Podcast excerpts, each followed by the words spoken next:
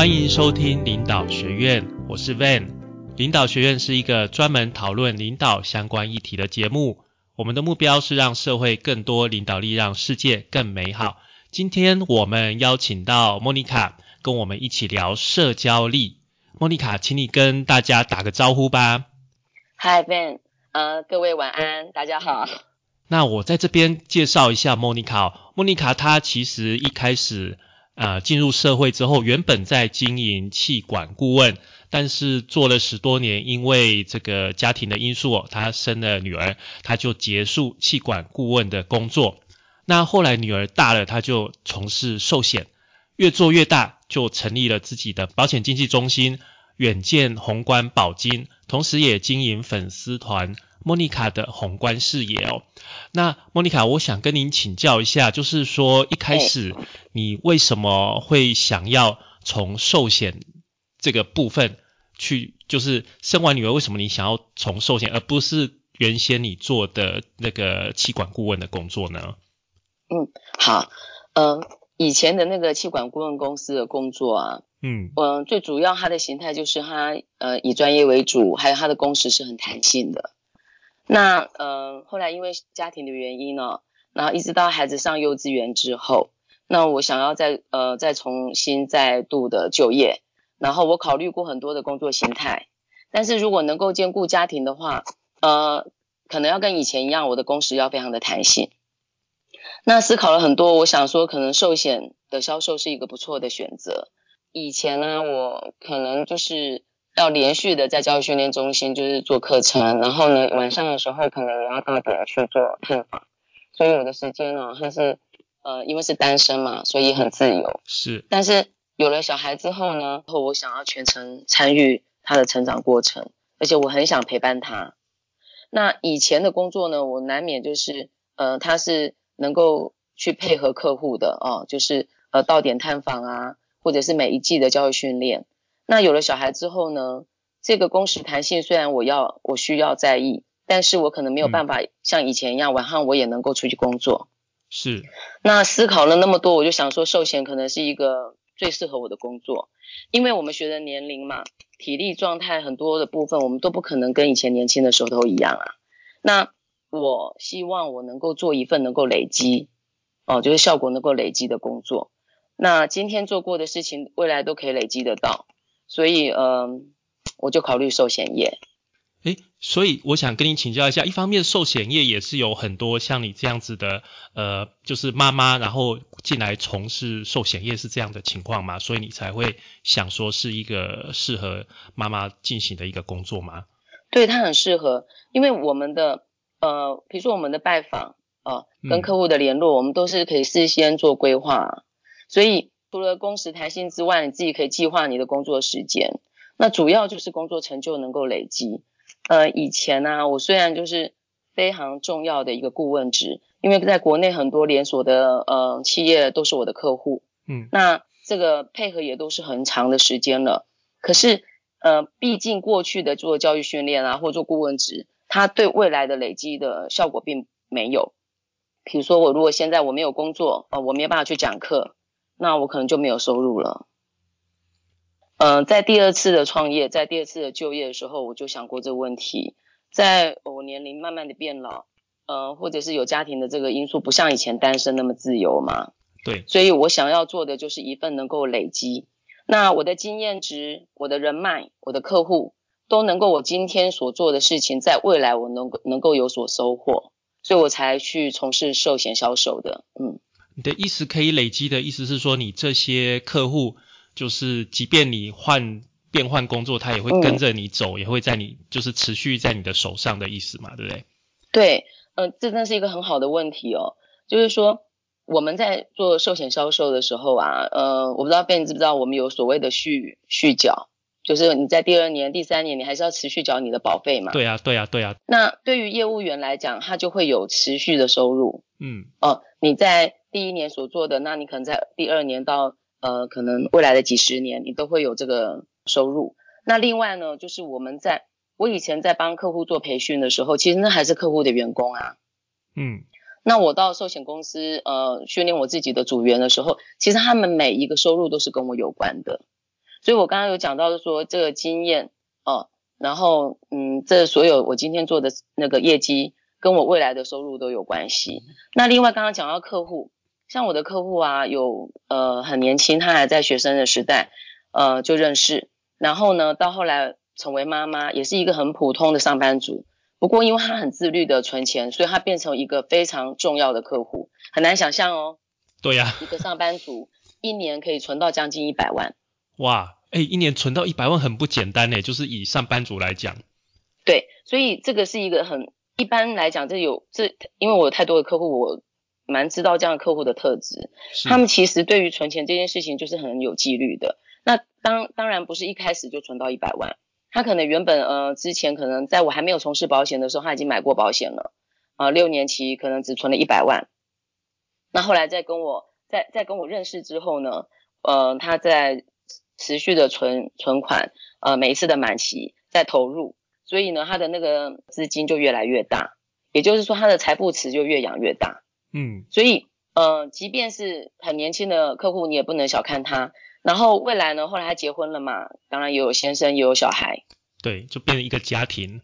对，然后这些先生他因为就是也是很年轻啊，可能从一般的工作的薪薪水一直到现在所得，可能就是一年薪水要两百万哦。嗯。那小朋友也是，可能只是一个简易的保单，慢慢的也会帮小孩子规划存钱啊，这个这样的储蓄险的保单。所以呢，我们的客户啊，其实是越来越多，然后。包包含转介哦，他他这个客户的群会越来越大。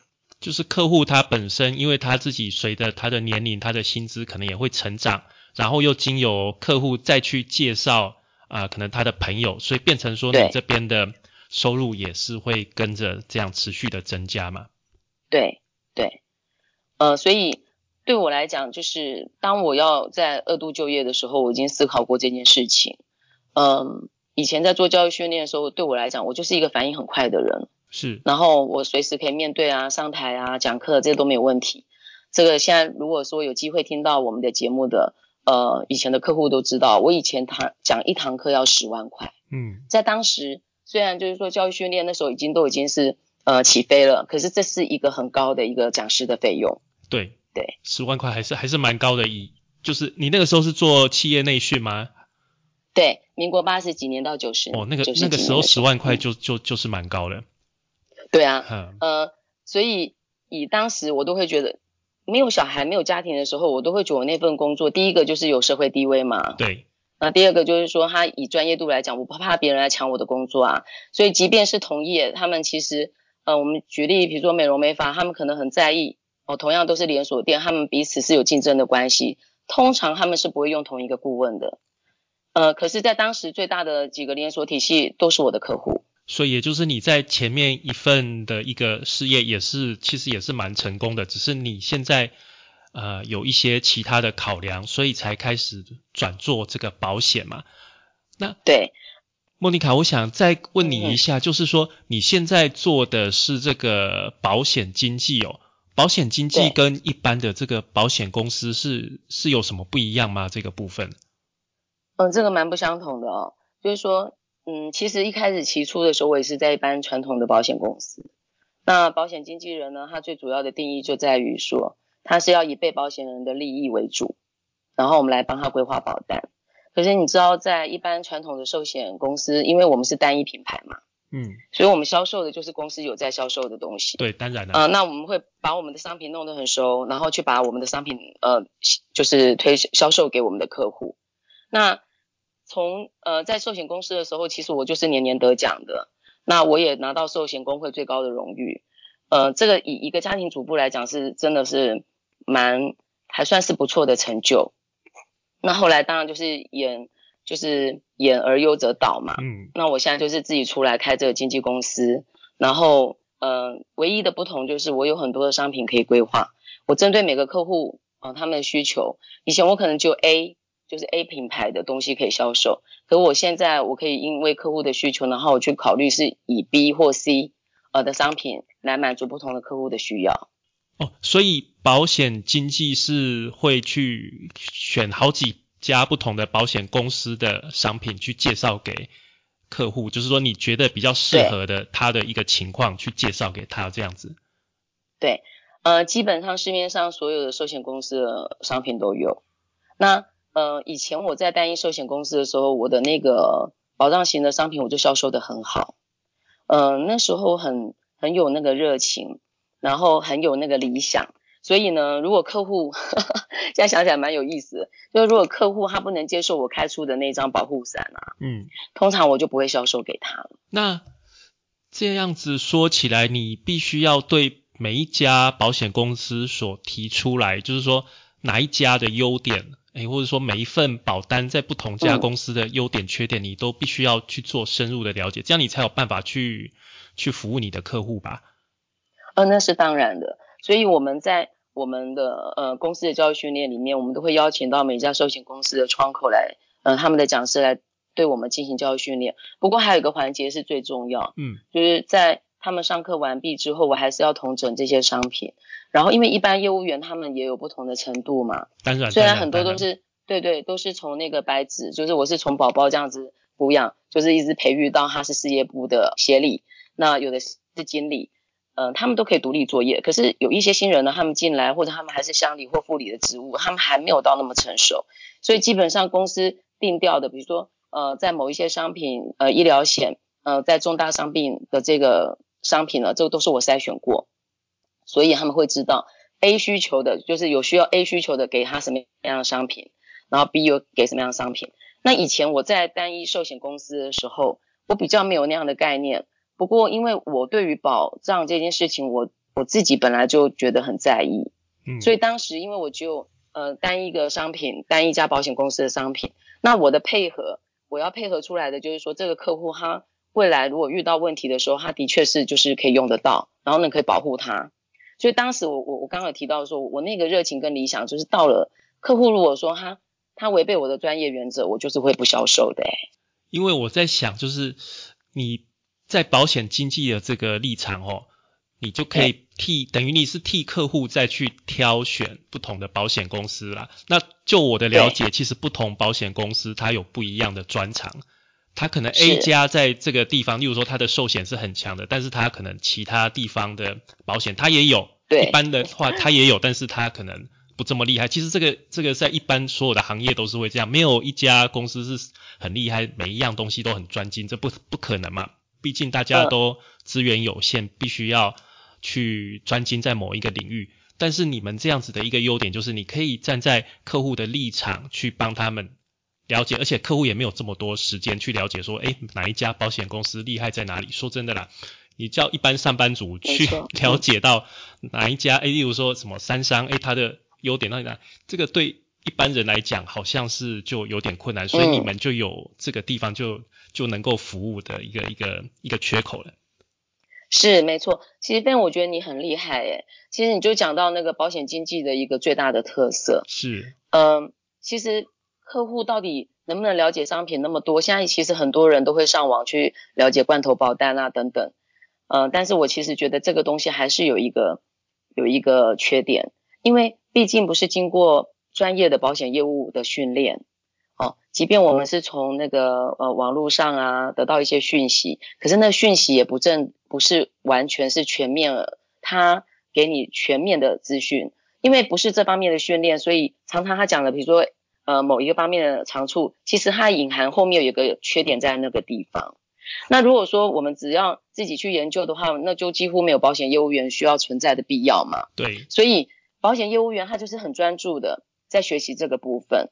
那商我们也会常常听到啊，呃，用某一些的那个话术啊，去攻击某一些商品。其实这个是在我的教训练里面是完全不会不会有这样的状况，因为每一个人哦，他所需要的东西不一样。比如说我们举一个例子，我有一个客户他买终身医疗险，那呃，Van，我想你对于那个中那个医疗险还有这保险商品有一些概念的话，你知道终身医疗大概一年的保费会是在多少钱吗？如果以一千块来说，其实我真的没有概念。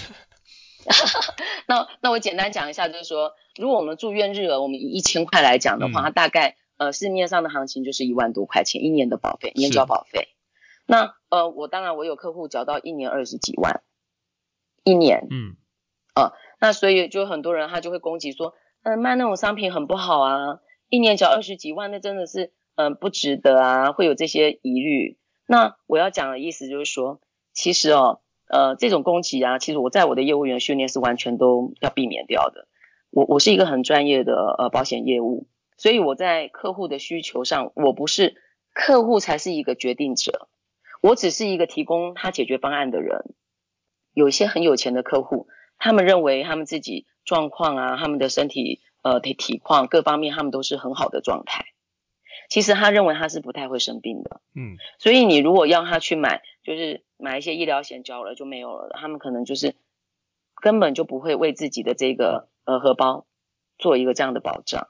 所以相对的，你可能要用一个其他的方式啊，他可能这个保费是可以拿回来的啊，那他就会觉得哦，那我与其可能放在某一个地方，那我还不如就是放在这个保险这个保单里面。那未来如果我需求的时候，这里有一个杠杆嘛，有个保障在，所以。每一个很主观的保险业务员哦，他常常就是会犯这样的错。基本上你是要以客户的需要，而不是你自己觉得什么东西是最好的啊。因为我们觉得最好的商品，当然我们一定就是筛选过，然后呢来准备给客户。对。但是每一个客户他的需求、他的条件都不一样。比如说我有个客户，呃，昨天才见面，他呢像一般的人哦，他如果说缴一千万。那基本上可能都是趸缴，就是缴一次，因为这是一个比较高的金额嘛。是。那某一些客户他的那个经济条件很好，他可能每一年都可以缴一千万，所以呃，他能够衡量的事情，他想要的东西，其实跟一般的上班族是不一样的。对，所以这就是为什么保险业务员他呃必须要是一个很客观，他是一个处理他的呃，就是我们帮客户做这个他理财或者他保障上面的一个资讯的提供，但是。我们并不很主观的去推销它。我在这边举一个例子哈，就是说这个以前呢，就是我在做教训练，我一定提的一个一个一个一个故事，嗯，也是一个真实的故事。呃，像我们以买车来讲，这个东西是比较有具有形体的嘛。对。那如果像呃我们要买车，呃，那我们去投邮塔，呃，我们就预估哦他进去，然后呢业务就上来，然后就跟他讲说他们哪部车非常的好啊，一直不断的就是。呃，跟他推销嘛，哈，然后告诉他这个车子有哪些配备啊，哪些性能，那个客户就走了。那那个客户呢，再换一家 Toyota 再进去，嗯，有一个业务员他就能够成交他。那我常在讲说，如果你有坐下来仔细的聆听客户的需求，其实没有成交不了的这个业绩。呃，如果你只是一直在告诉对方说这个东西有多好有多好。其实你根本就没有静下心来想想看对方的需求是什么，这个是要点。嗯，所以我们在跟客户呃我们在做接触的时候，我都是八十个 percent 以上，我就是以倾听为主的，因为倾听你可以听到很多讯息。嗯。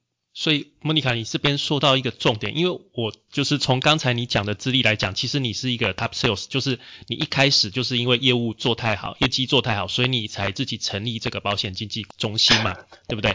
所以可能也是想要一个自由度，还要给客户更多的选择，对。对，所以你讲到一个重点，我们一般以为就是业务人员都是很会说话的。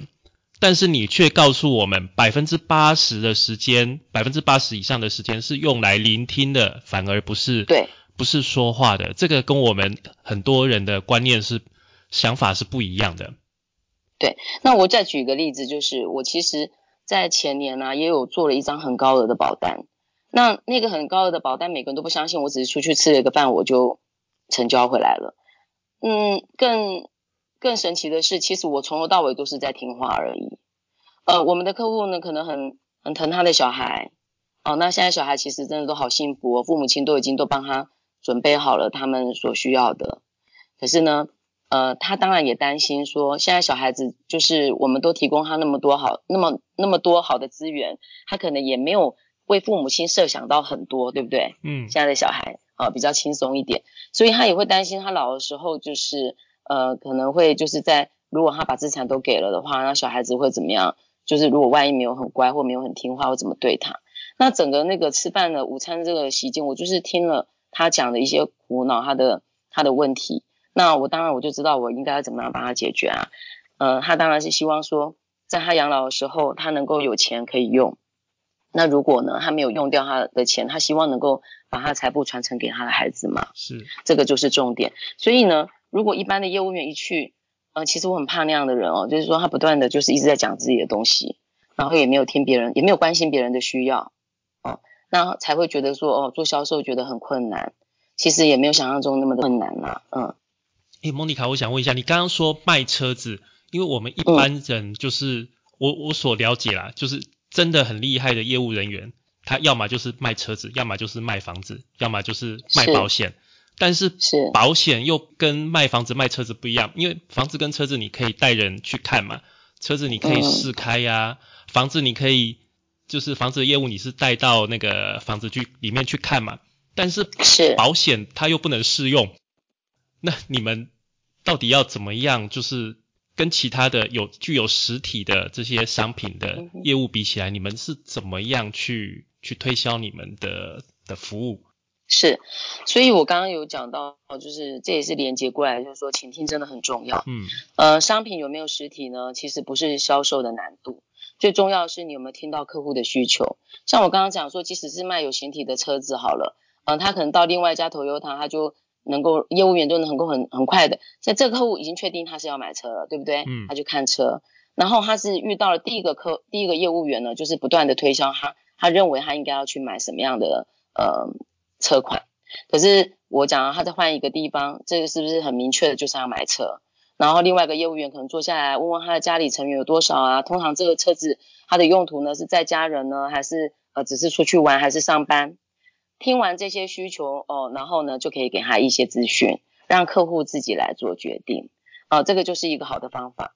那像呃我们保障啊，保险是多么的重要。其实哈，我们的人生有很多。我们很多时候是需要人家支援我们的，有很多呃保障的需要，这些东西是看不见的。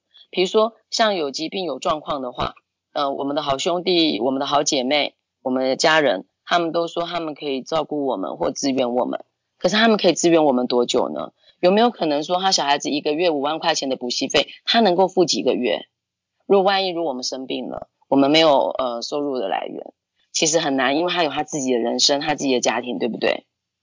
所以这种照顾啊，不是说呃空口白话一句，那我以后我会支援你，我会照顾你。其实大部分的人哦，他是需要有保证的，白纸黑字的安全感。所以我觉得保险这个东西，虽然它不具形体，是每一个人都有他呃，就是这种呃危机哦，就或者是不确定的这种呃需求。这种被保障的需求，那如果我们能够仔细的去听聆听客户他的需要是什么，然后呢又能够在契约上面予以他保证，那其实他也不用去呃，比如说拖累了家人啊，拖累了兄弟呀。我我我们讲一个例子，就是说前阵子停卖的那个失能险啊，那他的那个对他的那个保障的那种状况就很大，呃，一到十一级，一到六级啊都会有所保障。那为什么我们需要去呃去关注这个失能险？呃，前阵子啊，我们也是忙了一阵子。它主要就是我们现在的平均余命都变长了嘛，那我们的工作退休的时间也都往后延。可是其实我们的生活里面也是充满了一些，虽然我们自己也不想要、不确定的一些呃危险哦，或者是疾病的状态哦，亚健康。那如果万一我们遇到那个情况的时候，谁来照顾我们的家庭？这就是一个重点。对，所以。即便保险它是不具形体的，只要你聆听到客户的需求，哦，然后我觉得它就是最能够安客户心的一个商品。呃，我们以前常在讲说下流老人，对不对？嗯，就是说他原本有一个不错的所得，对，那呃，可是到老的时候啊，加上通膨种种的原因，或者是说小孩子可能回来说他要开咖咖啡馆或什么种种，反正总而言之，他的钱就是不见了。好，然后这又是一个社会的问题。然后这也是一个辛苦了一辈子的老人最不想要去面对的，就是一个这样难堪的一个老年，对不对？对。所以，我我的工作啊，我真的是非常具有热情的。呃，其实我以前在传统的保险公司的时候，我们公司的同事就知道我很少拿那个。呃，您知道什么是建议书吗？诶，这个我真的不知道。建议书就是说，它上面有一些商品的名称啊，那它会有保费，然后会有里面大概有。一个商品的内容，其实我很少把重点着重在讲建议书这个部分。我大概就是听客户的需求，然后我就会简略的啊跟他分析他大概可以怎么做。所以呢，很多人他们业务员他们会一直用比较商品的方式来销售，我也不太这么做，因为每一个商品它可能在某一个某一个客户身上，它就是最好的商品，只要适合他，所以我基本上我会是以他的需求为主，然后来做规划，我不太去呃跟哪一家做比较啊，跟别家做比较，因为我觉得这个这个比较的结果，呃，它不一定对客户好，那保费最低。他也不一定就是这个保障，就是适合他，所以呃，也一直到我现在到自己现在自己成立自己的保金，我们宏观行政中心，我也不太会以这种比较的方式去做。以前我同事也都知道啊，很多业务员都在做比较的时候，他们从未听我在讲这样的。这方面的那个竞争。诶，莫妮卡，我想问一下，就是你刚刚说要去了解客户的需求，可是啊，如果当今天客户他是一个，例如说，诶，社会新鲜人，或者说他平常都在上班，他其实嗯根本搞不懂自己的需求的情况下，那你怎么样去引导他去真正的了解他真正的需求会是什么呢？嗯，对，呃，其实哦，刚刚讲。那你提这个问题很好，就是说年轻人他的需要其实跟呃已经成家立业了或者是中年人的需求真的不太一样诶。所以我们在跟他谈的时候呢，他会不会在意就是说他希望能够提前退休的这一块，还是呢他在意的就是说嗯他可能觉得家庭呢呃的经济并不是那么好，那如果说万一自己生病的时候怕拖累了他自己的父母亲或者是自己。呃，兄弟姐妹可能也没有办法帮来帮他嘛，因为现在小孩子也生的很少，对不对？所以基本上他能够在呃保险上面的花费，我们都会以一个顺序来帮他做排列。什么样的顺序？就是他觉得他需求，他目前需求度最大的。那这个需求的排序呢，未来有没有可能改变？会。呃，随着他年纪的增长，随着他有了家庭，有了孩子，呃，有了太太。然后呢，他有了一个家庭责任，或者一直到他中年的时候，他的所得越来越高，他开始会想要规划一个比较优渥的一个退休的生活，他就会改变。所以刚刚在讲新鲜人，呃，社会新鲜人或者一个一般的上班族，他们一开始并不知道自己的需求，时候我们都会有一些简单的聊，就是提问跟聊天。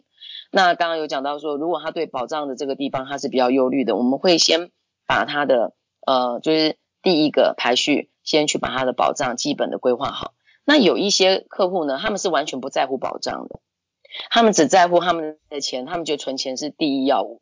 不过他们如果遇到我的话哦，呃，我还是就是会跟他们用一个时间来沟通，就是我会以他存钱的这个目标为主，但是呢，我还是要帮他做，我觉得一个人最基本的一个保障的一个呃保险的商品在里头，因为呃我们人啊。你看，我们刚刚说买车，对不对？我们买了新车，我们都会给他保险，对不对？对。那很多人呢，对于新车买车险呢，他们很在意，多少钱他们都会花下去。可是呢，真的很多，也有很多的那个客户啊，他们对自己的保障不太在意。那我都会跟他们讲说，像车子啊，它是没有产值的嘛。如果我们今天我们不去保养它，不给它加油等等，它是不是一一样？它就是不可能有什么产出，对不对？可是我们人呢，我们人的是很重要的，我们比车子更重要。我们要养父母，我们要养自己，我们要养小孩啊。那我们要养未来的自己。所以呢，如果我们自己呢，对我们呃，万一如果生病啊，或者是我们失能这方面没有规划的话，那就不是一个车子能不能开的这个问题了。这这个问题可大了。嗯，所以在呃很多是新鲜人或者是上班族，他们哦。一开始有一些都是会跟我要求说：“姐姐，我只是真的要存钱，我不想要买保障的商品，因为我我没有多余的钱去买保障。基本上就是他对于保障的观念并不好。那我我刚刚讲了，倾听是我的销售一个重点，我通常不会跟他争执这个，不过我就会附带的跟他讲哦，我大概只会用多少的一个额度帮他做一个基本的保障。其实我这个地方我会帮他构思的很好，大概是这个样子。嗯嗯，那。莫妮卡，就是我们刚刚讲的是比较新鲜人嘛？对。那就是说，那你目前就是维持你手上这些客户，你又怎么样去维持或者说去管理你这些已经有客户？因为你毕竟还是希望他们会有更多的需求，会向你向你买嘛？是。呃，其实哦，保险业真是一个很特殊的行业。就算你原本一开始就一个客户或七个客户，他未来就是会变好几百客户、上千个。怎么说呢？呃，原本比如说一个客户跟你只买一张保单嘛，就是可能最基本的一个医疗险的保单。那其实他第二张保单失能险，第三保单可能就是储蓄险了。然后结婚之后，他的先生、他的小孩可能要规划，所以一个家庭一你认识一个人，基本上他在你身上购买的保单呢，就可能是十几、二十几张，有可能。那基本的，如果以最少的呃一个基本额，每一个人大概两张，两到三张的话，一个家庭也是大概也是十几张。所以，对，呃，我我们讲说我们买车子，呃，我们怎么样喜欢那个保险业务员啊？觉得他的人啊，真的做人很实在啊，服务非常好。可是我们也不可能一年跟他买四台车来开嘛，因为这样没 没办法去应付那个车子。所以呢，一生中可以跟那个业务员，如果他在工作的时候能够跟，你认为可以跟他买几台车呢？两三台极限了吧？是是是。那如果说也买给老婆小孩，就是我们说到八台好了，那就是一个最大的极限了，对不对？对对对。嗯，可是保单呢，不是两三台的极限，不是八台的极限，因为在我这里呢，包括我有一个客户，呃，他也是人家转介绍过来的，然后他自己的姐姐后来也是去考了一个。呃，很大，应该是国内最大的一个寿险公司的证照。不过他全家人的保单还是跟我买。那这个是呃不久前一个多月前他跟我分享的吧？他就问我说：“姐，你没有发现吗？我自己的姐姐是在从业保险，呃，她也是在呃，就是我出来开经纪公司之前，然后她就去考照了。那你没有发现我们全家呃，不管是台寿、宏泰等等其他的保险公司的那个保单，还是跟你买吗？”那我就问他说：“哦，对耶，很谢谢你。”然后他就跟我说：“因为你的亲和力真的是太不简单了，所以我其实也没有觉得自己有特别的呃去做什么。但是客户哦，他那个念旧情啊，还有一些，反正他们会发展很多情绪。然后你只要把你的信用、你的信任，就是这个方面的关系做好，其实这个客户是不可能断掉的。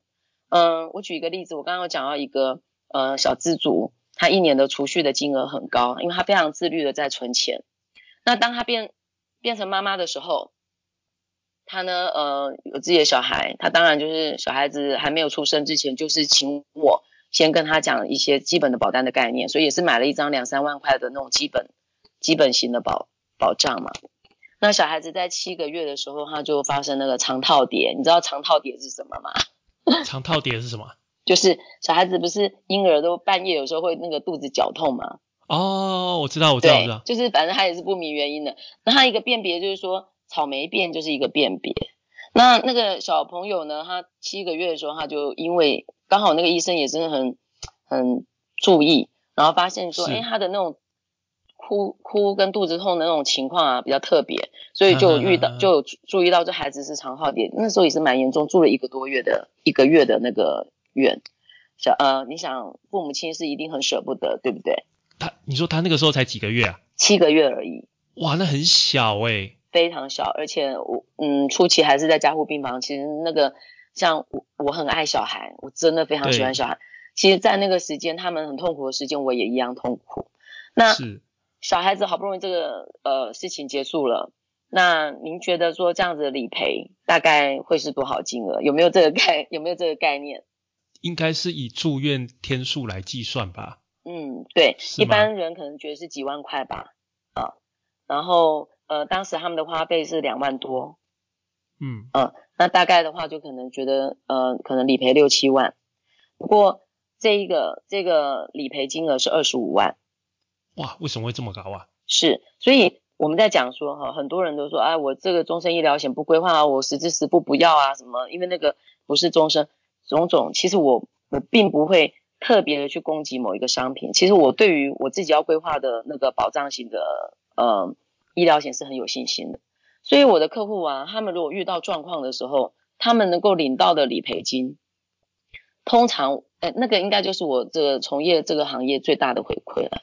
我就会听到客户跟我说：“姐，你的功力，你的功力真的是很很难想象的。”就是我每一个同事听到。就说这个理赔金竟然高达二十几万，而且我们的保费只有就是就是一个基础型的一个保障而已，都觉得你真的都觉得很不可思议。呃，我想每一个人都不希望说去拿到就是生病去拿到那些理赔金嘛。当然了。对，那小孩子痛，那大人的话呢，如果真的生病了，他可能第一个有那个收入上面的损失，因为就不能去工作。那第二个呢，就可能还需要有，除非呃另外一半是没有上班的哦，否则他可能也要再请一个照护的人来来照顾嘛。那所以这一些费用啊这么多，呃，我对于我自己在做医疗险的那个保障啊，我是很有一定的坚持。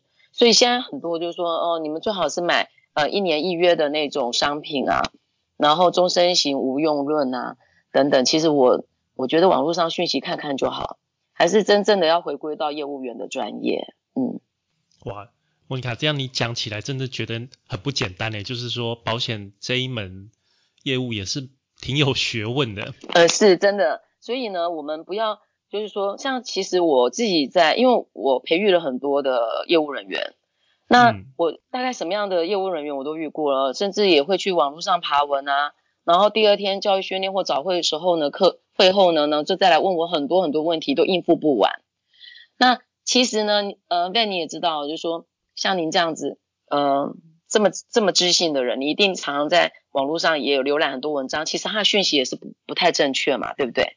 就是网络上文章资讯很多，但是参差不齐，哪一些是真正符合我们的需要，有时候我们也是要蛮花时间去判断的。是，所以。呃，像您这么知性的人，你就能够有这样的一个一个观念。可是，并不是很多人都是具有您这样子这么这么好的观念。他可能就会拿了各式各样的文章啊，一直来问我为什么他这么写，他那么写。其实你在想哦，我这样在做培育的过程中，我是不是应付不暇？所以呢，我就会跟他们讲说，他们全部都不可以问我这个问题。他们一定要在他们自己的专业上面，一定有一要学到一个深度跟一个高度了，是，他们才能够去辨别这个。什么问题可以来问我？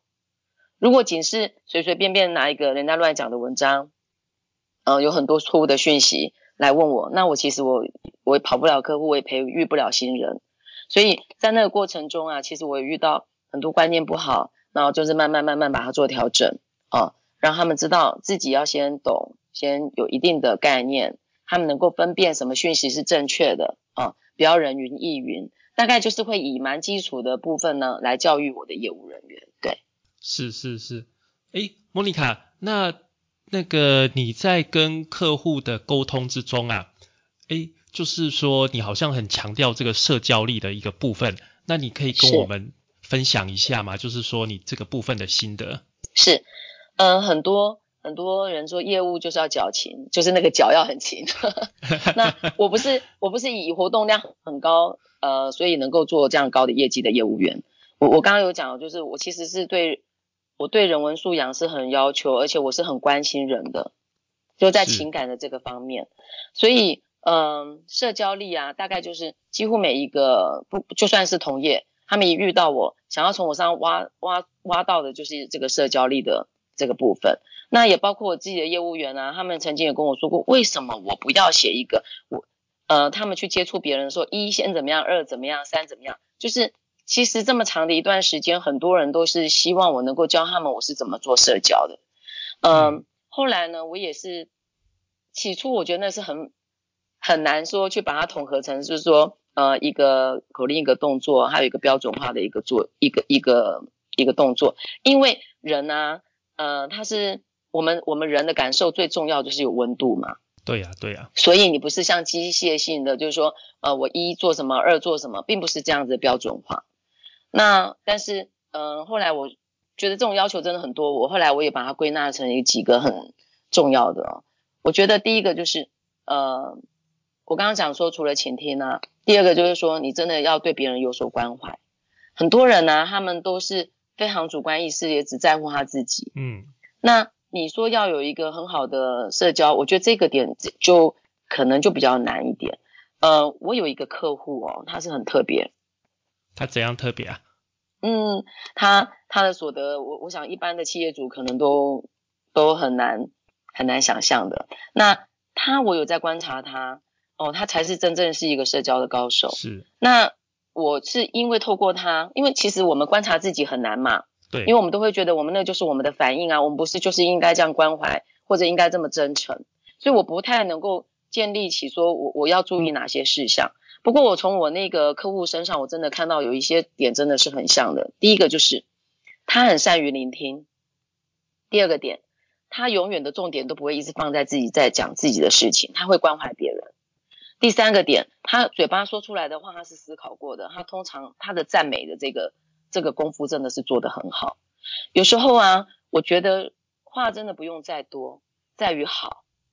如果说我们今天很容易批判别人，呃，或者是说我们只是很习惯跟别人呢一见面就是一直讲自己的事情，呃，这个东西就不是一个社交了嘛，就很像是别人只是坐在那边听你一堆有家有关于你家里的事情，其实那个东西很难引起互动，对不对？对啊，即便是你的朋友，很难很难，对，很难很难，对。所以我的想法就是，嗯，我也观察过我的那个客户哦，我想很基本的一个点就是你说好话，嗯，然后你有真诚的心，然后呢，你是真心的在关心别人。我觉得这三个点做到，嗯，所谓的社交力应该就是已经到位了八十趴以上了。哎，莫妮卡，那怎么样？就是说你的客户怎么样会觉得你是在真心的关心他们呢？我的真心哦。我的真心我自己明白，还好也有人明白。对啊，我是说你，你可能就是像我们每个人都会觉得，我已经很真心在关关怀你了，但是对方没有不一定能够接受得到啊。其实我觉得真心对方真的会有感觉，我反而哦，我反而在某一些比较就是比较表面的那种社交场所，我不太能发挥自己，因为大家都流于讲很表面的话嘛。嗯。然后呃，说实在的，可能就是。有关于那样的赞美，其实也很不符合事事实。那我对于那样，我也我也不在行。那至于是怎么关心，嗯，这个我想一下，就是说，像我有一个比较特殊的客户，我拿他来当个例子好了。好的。他原本是在海关工作，然后他他已经有一定的年龄，可是他都没有买过任何保险。那你想，在海关那里一定很多保险业务员在那里，呃，就是在争取客户，对不对？对。在狩猎，可是为什么这么多的保险业务员都没有办法让他买一张保单呢？那当然，人家介绍给我之后，我有跟他谈过，我才发现他其实是没不相信保险公司，也不相信呃保单的这样的没有概念的一个客户。哦，就是他不过呢，完全不相信保险这个这个东西能够带给他的保障就对了，他骨子里就不相信这样子。对他怀疑保险公司根本不会真心理赔，然后他们一定到理赔的时候，可能就是。呃，就是会找麻烦。那这种客户认为是铁板一块耶，这个一般的业务都不太想去碰的。我我后来觉得我也很神奇耶。对啊。我有好多客户都是这种类型。真的哦。他的第一张保单都是对，就是从第一张、第二张，就从第一张开始就是跟我买。那当然后面有个第二张、有有一有一开始就容易，问题是从零到一是是很困难，因为你你依你讲的这种客户，他就是 他就是不相信嘛，他就是很很对对呀。其实改变一个人哦，我觉得是真的很难。那我会用什么样的方式呢？让他感觉到他的危机。我会讲一些案例给他听，那他就会觉得我讲那些根本不会发生在他身上，也有可能。可是其实他心里啊，我觉得这些例子讲出来，他其实心里哦，他身边一定有一些这样的例子嘛。那最后呢，我觉得最难的一点就是说。要付保费的时候，他就会觉得要跳了，他就觉得哦我怎么花了这么多钱？你要骗我钱，你要叫我买这么多保单，这根本就没有用。那我又跟他讲说，哦，这个是做什么？然后这个为什么要？然后如果你没有这样一套买的话，那你就会缺什么？那你缺了这么多的东西，等到有真的有状况的时候，我帮不到你，那我我可能就是我可能就没有办法帮你做这个保单。所以其实，在那个过程中，我们有一两次，他就改我的保单内容。哦，就是我帮他规划的，可是那已经是很基本、更基本、最基本的，没有办法再改了。他想要省那个省那个保费，是不是？对对对，那个单位数往下降，降到那个已经没有保障可言。然后，因为他就觉得那个都是他浪费掉、他花掉的、他买的。是。那后来，对对对，我就也是大概我也懂这样的人心态吧。那我就跟他讲说，哦，那这样子好了，那我就不规划，我跟他做朋友就好了。因为呢，我。实在不能接受，做如果没有事就好。如果万一有事情了，这个保单对他发挥不了作用。那呃，这个钱赚多少钱对我不是重点。如果是有那样的情况，我会对我很质疑我自己，就是为什么我在那个当下，我怎么会做一个这么不专业的一个呃一个规划？不过客户哦，因为我可能也是自自信满满啊。那我对于这些话语也不是自私的话语，我我想大部分人也听得懂，是，所以最后也都能接纳。不过这个客户真的是很有福报诶，他在买了保单，我记得几个月后，他发生很严重的车祸，差点没有命。哦，然后他是在一个那个山路上面，呃，刚好已经天也很暗，是是被一个呃骑过的那个骑士给救了。其实他不知道是被那种砂石车，或者我不晓得是被什么撞了，他他整个车全毁，人也是昏迷不醒，也失忆了嘛。所以他也不知道那时候发生了什么状况。那真的，那当然就是很严重，真的很严重。那那大大家福报很大呀，他就是又遇到人家经过，刚好有看到，如果没有，但这个命真的是对。真的是没有了，对对对，那也那么巧，在几个月前，他刚好就跟我买了保单，嗯，然后也是我很坚持要的那个内容，然后后来，呃，当然他就是呃脱离险境之后，他一看到我，他就一直哭，他就说那医院啊很无良啊，那一天的病房费就将近七千块，其他还没算啊，他光听到那病房费啊，他就觉得他这辈子他病好不了啦，就是也 也会有这样的故事，那我。当然啊，我自己对我自己做的保单会有自信，我就跟他讲说，你这个都不用担心，你的保险绝对能够 cover 这个部分。哦，那当然就是说这个事情就是平安的度过，是，大概是这样的例子啊。这样的客户，第一张保单客户 就我还做蛮多的。哇，你这个今天你今天分享的故事真的会真的都很精彩耶。这是实际实际呃遇到的。对呀，对呀，对呀，对呀。那莫妮卡，你还有什么部分就是？我们可以再再讨论的吗？啊，刚刚讲那个社交力，你说了这三点，我觉得真的太棒了。可以，呃，我想要讲哦，就是我觉得一个重点就是，我觉得每一个人都应该听一听啊。其实没有对的人，只有对的关系。如果你要管理客户的保单，然后你要赢得信任，其实就要从这个角度来出发。像刚刚讲说，有一些客户呢，他们其实有一些观念，他们并不好。可是不代表他们就不需要这个保险的这个保障，对吗？哎，莫妮卡，等一下，你讲的人跟关系是什么意思啊？嗯，很多人呢，他都会觉得他呃遇到那客户，因为他的观念不好，或者那客户呃他们觉得就是就会批评客户嘛。是是是。呃，他们是怎么样的情况啊？对啊，总总是会遇到，对啊，总是会遇到这种 OK 啊，或是很难搞的客户嘛。这个这个 总是会，不好意思讲，总是会遇到的，对，都是会的，都是会的。有些业务员就会说那是 OK 啊，他们根本买不起，种种这种评论，其实我不太会，因为你看哦，我刚刚讲过，说我其实有一个比例都是第一次买保单，他们就是就是很难处理的。那我要讲说，最终他还是买了保单，后面他还是后续的继续的买保单。那我刚刚讲说，其实没有对的人，只有对的关系。对。嗯，我们在带领业务员的时候啊，也有很多我自己的主管会跟我讲啊，某一个人他就是不向上啊，不积极呀，是，然后或者他就是懒啊，然后呃就是什么呃他们以为钱会从天上掉下来啊，种种，就是说可能一直去批判就是他所带的组员，我也相信说他在做这个领导的这个过程中，真的也遇到了一些就是他们觉得心就是也让他们心酸，或者是说他们觉得无力的一个状态。他觉得很挫折，所以他觉得是他带，就是这个人不好，不是他的，不是他的问题，是他带的人不好这样子。那很多业务员也刚刚就是会谈到说啊，会回来就说那 OK 啊，然后那个就是根本买不起，还在那边就是也会有这种批判。其实我我从不讲客户这个的，因为你看哦，有在我也遇过，就是经济状况他并不是很好的，嗯，那他在。呃，透过沟通之后，他们还是一样购买保单啊。那也许在某一些业务员，他们就会觉得，哎，这个客户就是只买那一点点钱，然后他们还问那么多问题，种种。所以我觉得哦，就是很多人他就是一直想要去挑对的人，可是这世界上真的有对的人吗？其实不然，只有你能够跟他做好对的关系。呃，我们遇到，比如说他就是很被动的，像我们自己的组员，他们有一些人，他们当然就不是。不是每一个人都是那么积极学习型的人，对不对？当然啦，没有没有这么好的。可能有些人他就真的很被动哦，开早会前一天要讲，然后上课哎，拜托做一下笔记哦，拿什么东西呢？他就会划手机。嗯，我我也会遇到这样的组员啊，并不是每个组员他们都是非常自律的，他们都积极向上的。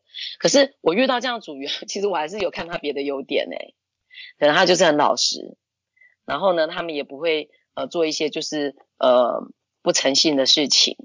那另外呢，他可能就是反应慢一点，呃，或者是说对这个东西的那个领悟性差一点，所以我就会针对这样子的组员呢，我就会在课堂上，我会给他们休息，然后会让他们呃可能交谈或者分享，讲一讲他们自己的最近的呃关于我刚刚那个主题哦，他们有什么样的想法，这样就可以把他拉回到这个课堂上来。那有时候呢，我也会在课堂上，很多人都觉得开会啊，上课都不能喝东西，不要吃东西。我跟我的客户啊，没有吃东西，没有喝东西，我有都觉得很难谈事情。因为你看到两个人面对面的讲话，然后都是讲一些很 生硬的话，其实照谁来讲都是有点受不了的。是。那同样上课啊，呃，当然有一些人呢，他可能昨天前一天睡不太好，嗯，或者他跟他老婆刚好吵架，反正你总不可能说要求他的状态就是永远都是满满的好。所以我其实对这些事情我都还蛮能接受，所以我觉得。只要你跟对方维维系住一个好的对的关系，他就没有所谓说哦，我们一直要针对说这个人对不对，而是因为这个人不对，所以我们没有办法我着手往下进行下面一个任务。对我来讲是没有这个问题的。所以是你本身就会依照这个人的状况去调整你们之间的关系。你想要表达的是这个意思吗？是。像我的组员里面也有，呃，现在已经是事业部的协理了，哦，他本来是工程师，呃，机构工程师转职，所以他们对于销售更更辛苦。那个是一窍不通啊。对对对，他跟人，因为他可以跟他可以跟电脑嘛，对不对？哈，他对人，他就是觉得我要跟人讲一个话哦，不是像我们这样可以侃侃而谈的，他其实就是经历一个很辛苦的历程。是。那像这样的人呢，他可能呃是一个很喜欢学习，然后呢想很多。然后他也能够自律的人，那你何必要管他呢？所以你可能只要给他，就是说，当他遇到挫折的时候，你倾听；然后呢，在他遇到就是说有一些质疑的时候，你可能给他支持。他可能只需要这个而已。是。至于其他的，我们讲更细的东西，他可能想的更细，看的更多。呃，那个部分的话，你不一定就是说全部的都是给他一样的。我们说因材施教嘛。对。嗯，你怎么样找到对的人？如果你永远都不会去想说，我因为你。人人是多么独特的啊！人又不是一个物体啊，他是有生命的。每一个人情感啊，每一个人的个性，每一个人的价值观，它都是不同的。所以，我们如果针对每一个人，我们都是给一样的那个方式，我想很多人是也不会接受的。对呀，对呀，对呀。嗯。哇，莫妮卡，我觉得你今天的分享真的是太精彩了。你最后 又讲，你最后讲这个，这个真的是。